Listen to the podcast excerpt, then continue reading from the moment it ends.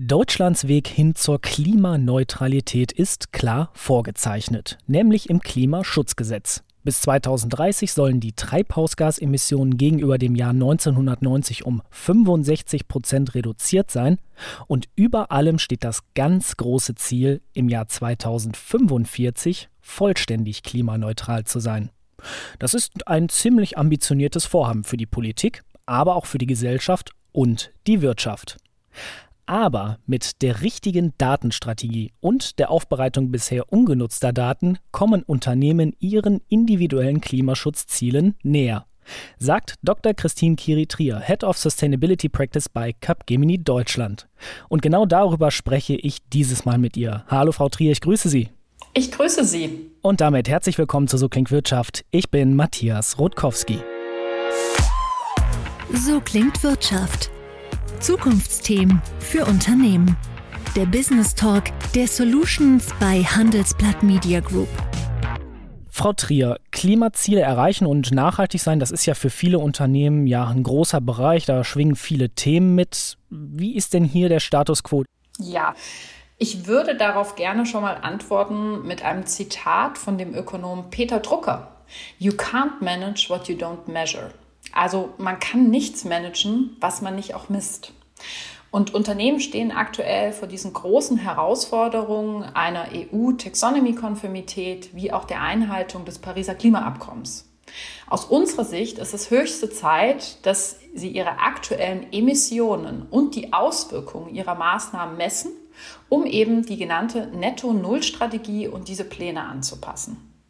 Um diese Ziele aber jetzt zu erreichen und die notwendigen Nachweise für diese ESG-Leistung zu erbringen, müssen diese Unternehmen Daten aus verschiedenen Quellen und von verschiedenen Lieferanten aus unserer Sicht beherrschen und über ihre Geschäftsfunktion und die Wertschöpfungskette hinweg austauschen. Und dazu haben wir jüngst eine Studie mit 900 Unternehmen veröffentlicht, die der, dieser Frage auf den Grund geht. Bedeutet, welche Datenstrategie benötigt es denn? Und was sind so zwei bis drei Kernaussagen aus dieser Studie?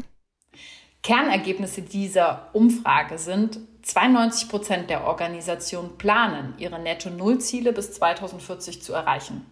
40 Prozent davon im Zeitraum von 2030 bis 40 und 42 Prozent sogar bis 2030. Es ist aber so, dass die Netto-Null-Ziele, die sich Organisationen gesetzt haben, leider unter verschiedenen Unzugänglichkeiten gesetzt worden sind. Das erste ist, die meisten versäumen es, alle Emissionsbereiche abzudecken. Insbesondere der Bereich Scope 3 Emissionen, die schätzungsweise 65 bis 95 Prozent des CO2-Fußabdrucks eines Unternehmens ausmachen, werden nicht richtig erhoben. Und nur 43 Prozent haben sich kurzfristige Ziele gesetzt, was für die Aufrechterhaltung der Dynamik und der Verantwortlichkeit auf dem Weg zur Netto-Null-Emission entscheidend ist. Darüber hinaus geben 45 Prozent an, dass sie Emissionsdaten nur für die, nennen wir es mal, obligatorische Berichterstattung nutzen und sie nicht in die Entscheidungsfindung einbeziehen. Nun müssen wir noch mal ganz kurz ein paar Begrifflichkeiten klären, denn ich glaube, nicht alle unsere Zuhörerinnen und Zuhörer sind so vertraut mit den Fachterminen der Umweltbilanzierung. Gerade fiel der Begriff Scope 3. Was sind denn jetzt noch mal Scope 1, 2 und 3? Ja, vollkommen richtig. Das sind vielleicht spezifische Termini, die ich gerne noch mal erläutere. Scope 1 kann man auch sagen Bereich 1, Emissionen, die aus den direkten Aktivitäten eines Unternehmens resultieren. Zum Beispiel aus der Verbrennung von Kraftstoffen in Anlagen und Fahrzeugen, die dem Unternehmen gehören oder von ihm kontrolliert werden. Dann Scope 2, also respektive sind indirekte Emissionen, die durch die Erzeugung von eingekauftem Strom, ähm, wie aber auch Dampf, und Kühlung entstehen. Und jetzt die genannten Scope 3, das sind einmal unterscheidet wird zwischen vorgelagerter Emission und nachgelagerter Emission. Nachgelagerte Emissionen sind Emissionen aus indirekten Quellen in der Lieferkette eines Unternehmens, wie zum Beispiel die Nutzung verkaufter Produkte und die Behandlung verkaufter Produkte am Ende ihres Lebenszyklus. Und vorgelagerte Emissionen sind Emissionen aus anderen indirekten Quellen in der Lieferkette einer Organisation, zum Beispiel eingekaufte Waren, Dienstleistungen, Transport und auch Vertrieb. Welche Branchen sind denn vielleicht schon Vorreiter beim Thema Netto Null erreichen? Was wir erhoben haben, ist, welche aktuell dabei sind, im Endeffekt Scope 1, 2 und 3 Daten zu erheben. Und hier kann man sagen, dass Vorreiter auf jeden Fall Manufacturing-Firmen ist macht ja auch Sinn, wie aber natürlich auch im Financial Service, im Automotive-Umfeld. Das hat aber natürlich auch mit der Berichterstattung zu tun. Also wie ich vorhin schon gesagt habe, dass sie berichterstattungspflichtig sind und andere ähm, Industrien vielleicht da etwas hinterherhinken. Und welche hinken da zum Beispiel hinterher? Ja, zum Beispiel der Retail. Der Retail könnte hier schon einiges weiter sein. Hier reden wir aber von einer sehr inkonsistenten Datenlage. Da kommen wir vielleicht später nochmal dazu. Ja, dann lassen Sie uns doch direkt darauf eingehen. Es ist ja, sage ich mal, eine Binsenweisheit, dass Daten so der Rohstoff unseres digitalen Zeitalters sind. Sie haben es ja auch immer wieder angedeutet, Daten erheben, Daten messen. Sie haben das Zitat angeführt, you can't manage what you can't measure. Welche Rolle spielen denn jetzt aber Daten, wenn es darum geht, Klimaschutzziele zu erreichen? Also Daten sind mit der wichtigste Hebel zur Beschleunigung dieser großen Reise hin zu einem Netto-Null-Punkt, da wir aus ihnen, aus unserer Sicht ganz klar die Entwicklung einer internen Klimastrategie ableiten können. Und dadurch helfen uns auch die Daten, Maßnahmen richtig einzuschätzen. Wie aber auch natürlich, welche Initiativen benötigt es zukünftig bei den Unternehmen, um diese Ziele auch wirklich zu erreichen. Aber aktuell stehen viele Unternehmen hier ganz am Anfang einer konsistenten Datenstrategie. Stichwort Datenstrategie, was heißt das ganz konkret? Konkret heißt es, es sind für uns vier Punkte, die gegeben sein müssen, damit man eine konsistente Datenstrategie aufstellt. Das erste ist, es ist das Sicherstellen, dass das Erreichen von Netto-Null-Zielen von der obersten Führungsebene als entscheidende Priorität angesehen wird. Nummer zwei ist die Entscheidung über die Methodik. Man unterscheidet hier zwischen einer Top-Down und einem Bottom-up-Ansatz. Also das heißt, es ist auch der sogenannte Unterschied, ob wir mit einer Lebenszyklusanalyse eines Produktes anfangen oder ein Corporate Carbon Footprinting quasi erstellen in Bezug auf eine CO2-Bilanzierung. Beide Ansätze führen am Schluss zum gleichen bzw. wollen das gleiche, den CO2-Fußabdruck gesamtheitlich zu erfassen. Als drittens reden wir von einer Definition klarer Emissionsziele für die verschiedenen Unternehmerteams. Also das heißt, es muss runtergebrochen werden auch.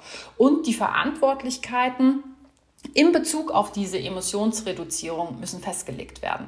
Und dann als viertens ist es die klare Definition von Kohlenstoff-KPIs für eben diese Geschäftsteams. Jetzt haben Sie sozusagen diese vier grundlegenden Kriterien oder Elemente einer Datenstrategie vorgestellt. Was sollte denn jetzt beim Erstellen oder beim Formulieren so einer Datenstrategie beachtet werden?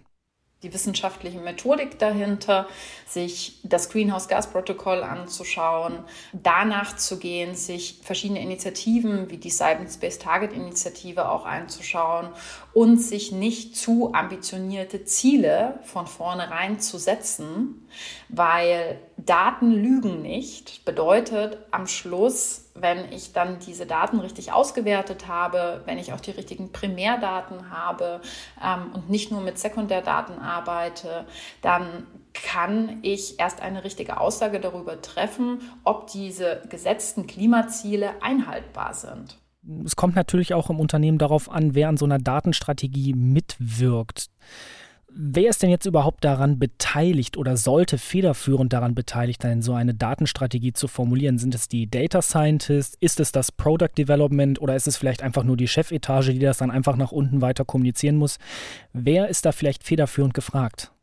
In der Tat ist es die gesamte Mannschaft, sprich alle Einheiten eines Unternehmens, die Sie auch gerade schon genannt haben, weil überall CO2 und CO2-Äquivalente ausgestoßen werden und somit natürlich dementsprechend auch erfasst werden. Und da sprechen Sie einen wahnsinnig wichtigen Punkt an.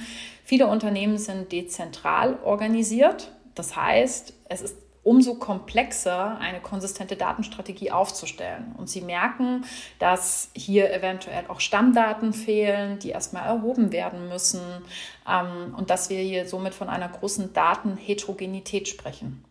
Und das heißt, welche Verantwortlichkeiten liegen dann als erstes in welchem Bereich wo?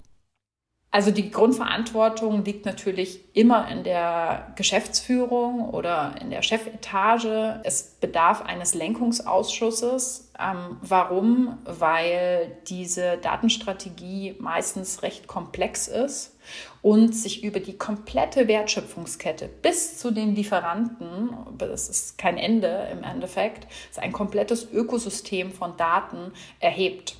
Und dadurch sind hier alle eingebunden, weil diese Daten ja auch stringent messbar geschaltet werden müssen. Also bedeutet, eine Reliabilität muss gegeben sein der Daten und wir können nicht nur mit Sekundärdaten arbeiten.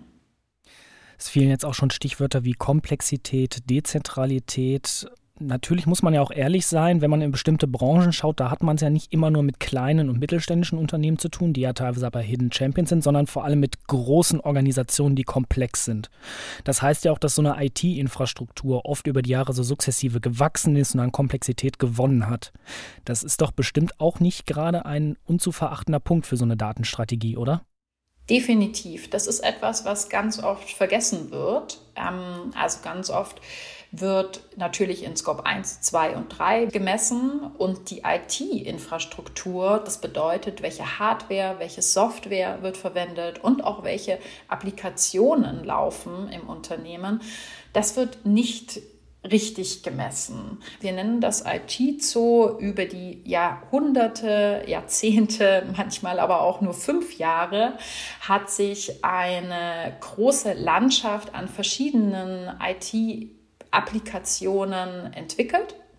Und diese ist sehr heterogen. Und hier kann man sehr viel CO2 auch einsparen, wenn man sich überlegt, diese zum Beispiel auf einen gemeinsamen Nenner zu kriegen und somit zum Beispiel auf die Cloud zu migrieren oder auch in ganz andere Systeme zu migrieren. Das heißt, einheitliche Architekturen zu schaffen.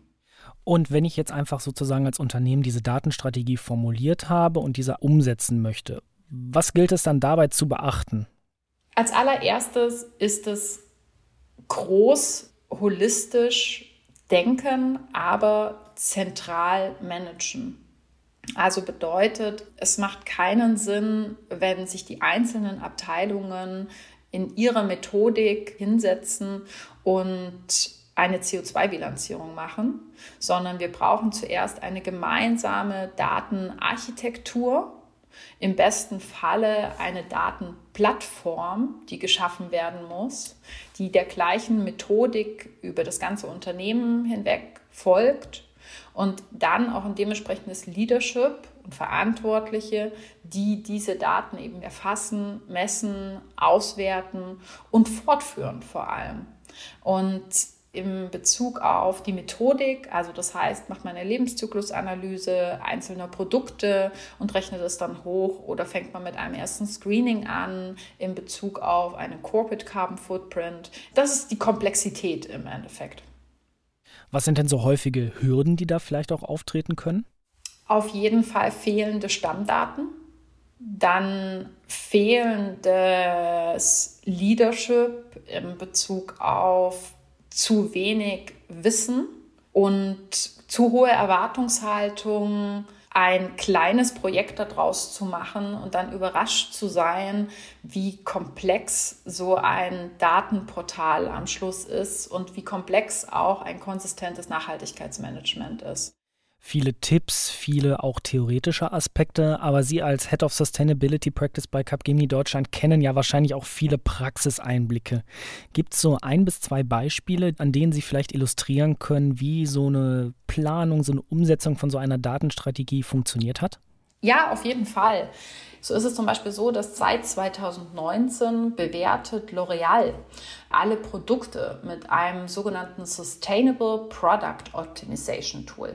Hört sich erstmal fancy an, ist es in der Tat auch. Warum? Es geht darum, dass der CO2-Fußabdruck von allen L'Oreal-Produkten sowie andere ökologische und soziale Auswirkungen über den gesamten Produktlebenszyklus hinweg quantifiziert werden. Und diese Ergebnisse der Folgenabschätzung fließen dann in Entscheidungen über das Produktdesign, also das heißt das Produktdevelopment ein. Ähm, ich kann mal ein Beispiel machen. L'Oreal brachte ein festes Shampoo auf den Markt. das so lange hält wie zwei 250 ml Flaschen Flüssigshampoo. Verbesserungen wie diese haben dann zu einer 30-prozentigen Reduzierung der Treibhausgasemissionen über den gesamten Lebenszyklus des Produktes im Vergleich zu einer Standard-Shampoo-Flasche geführt.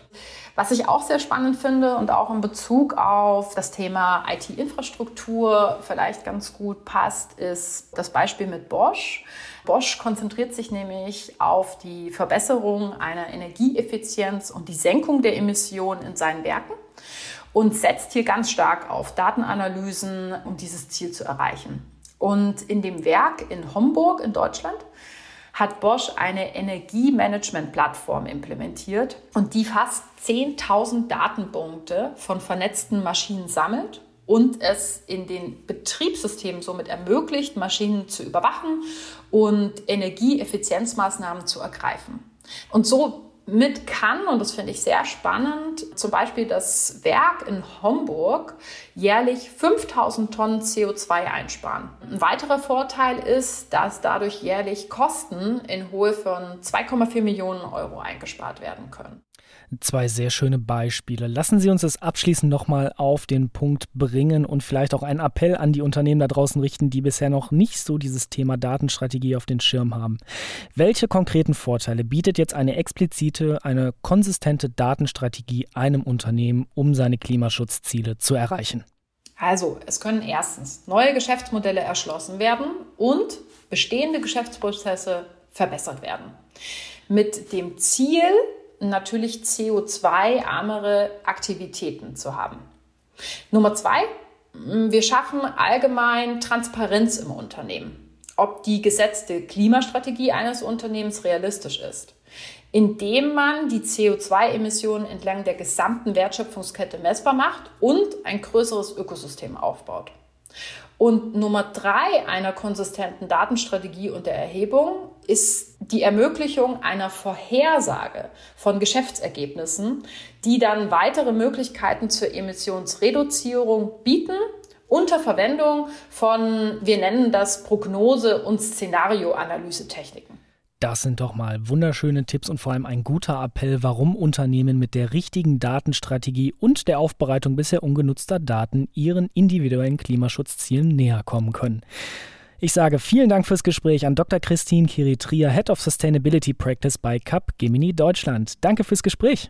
Vielen lieben Dank Ihnen. Und wir, liebe Hörerinnen und Hörer, hören uns kommende Woche wieder zu einer neuen Folge So klingt Wirtschaft.